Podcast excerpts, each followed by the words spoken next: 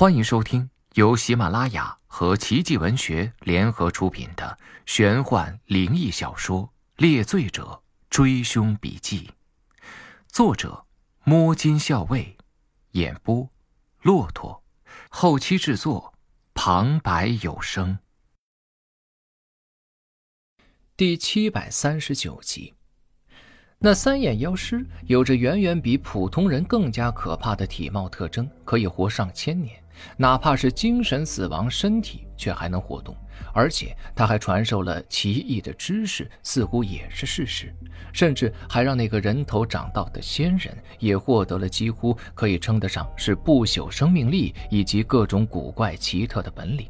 他就算不是外星人，也不会是普通人。那他到底是什么呢？此时此刻。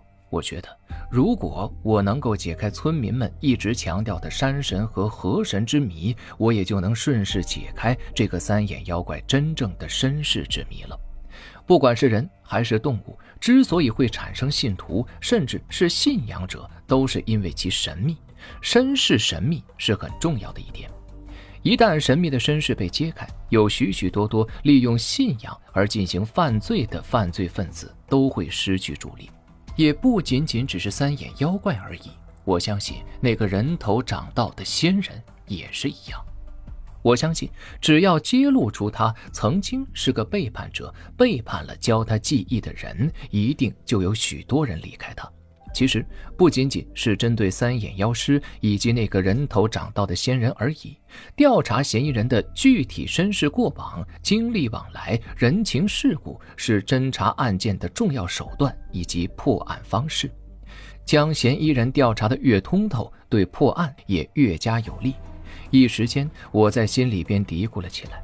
如果赵南村免于劫难的话，那我得说服武侠，让他和我一起来这山洞里边查探查探，看看能不能找到所谓的山神，揭开这神秘的面纱。我想了很多，但时间也就是两三秒。我稍稍的吸了一口气，随即就朝着身边的魏倩笑了笑。最后，我又向他开口说道：“你让我注意山神的动静，能不能告诉我具体？”山神在接近我们的时候会发出什么样的动静？这点我也不好说。不过可以肯定，当山神真的发出动静的时候，你一定能分辨出来。上路吧，而且我们还得加快速度。我不知道魏倩是真的不知道，还是知道不想说，但是可以肯定，再问是问不出什么了。所以我轻轻的点头之后，就不再说话，举步继续往前。魏倩说的对。我们是得加快脚步了。从我分析出来的地图来看，现在武侠他们可能已经和那个三眼妖怪碰面了，得赶在他们的气力出现衰竭之前通知他们。总之就是要加快脚步。但是依旧有奇怪的事情让我皱着眉头。到现在为止，没有任何声音传出，这怎么想都不对劲儿啊！而且我分析的地图是有问题的呀。前边还有路，我自信。那后边的路，我就得需要根据武侠他们三个人发出的声音来前行啊！一直没有声音传出，到最后，我怕我是根本就找不到他们。越往里走，我的思维就越加沉入到武侠三人的身上，我越是忍不住思考着，他们到底出了什么事情，又会有哪些原因让我无法听到一丝丝声音传出。当然，我的心情也越加凝重。除此之外，还有另外一项看起来略微诡异的事情。早在我们还没有正式进入到山神所在的地盘的时候，我们所经过的山洞就已经一点光芒都照不进去了。只要关掉手电，必定是伸手不见五指。由光线所带来的光明是极其有限的。按理来说，不管我们在深入多深，我们手电筒带来的光芒亮度也应该是不变的吧？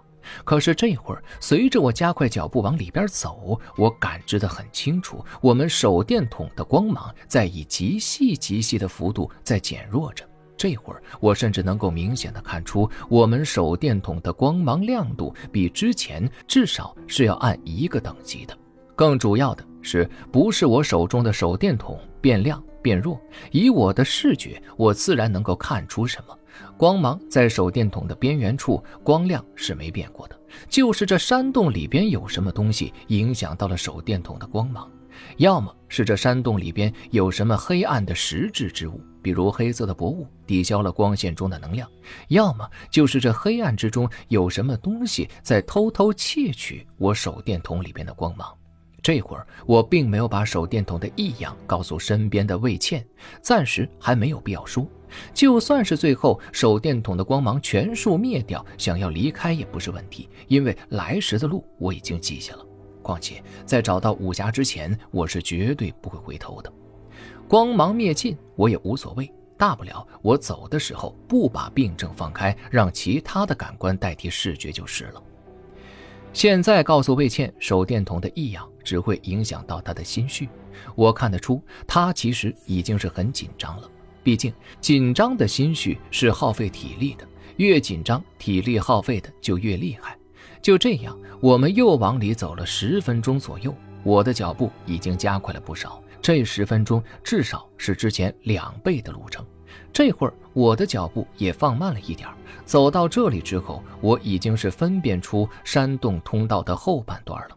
如果我通过声音判断出的通道真的有错误的地方，那发生错误的概率应该就是接下来剩下的路。人的记忆，或者说记忆力好的人，越是往后记得就越差。同时，哪怕我已经是走到了后半段了，依旧没有任何的打斗声传出，这让我心脏已经明显的不受我控制的砰砰的快跳起来。现在还没有任何声音传出，已经不是古怪了。我产生了一种不祥的预感，就是武侠他们三个人出事儿了。是山神吗？我在心里边小声嘀咕，冷汗也不知不觉地冒出来。我实在是想不通，到底是什么样子的事情能够让武侠在不发出任何声响的情况下突然发生事故？从头到尾我都没有听到任何的声音，这只能说明一旦出事儿，这件事情是发生在极短的时间内的，甚至短到连武侠都没有反应过来。但凡只要武侠有所反应，以他那恐怖的能力，是不可能在无声无息之中遇害的。还有一点。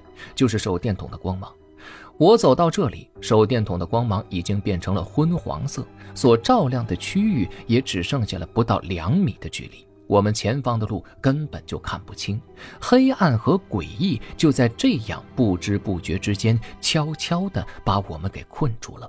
在这一刹那，我的心中冒出了一股警觉。我突然感觉到，好像从我们踏入这个山洞开始，我们就已经踏入了被人精心布置好的陷阱之中。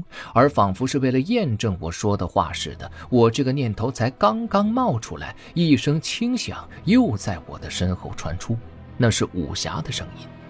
这是鬼枭又在开始模仿起了武侠吗？有声小说《猎罪者追凶笔记》由喜马拉雅和奇迹文学联合出品，作者摸金校尉，演播骆驼。感谢您的收听，更多精彩内容，请您期待下集。听有声，选骆驼。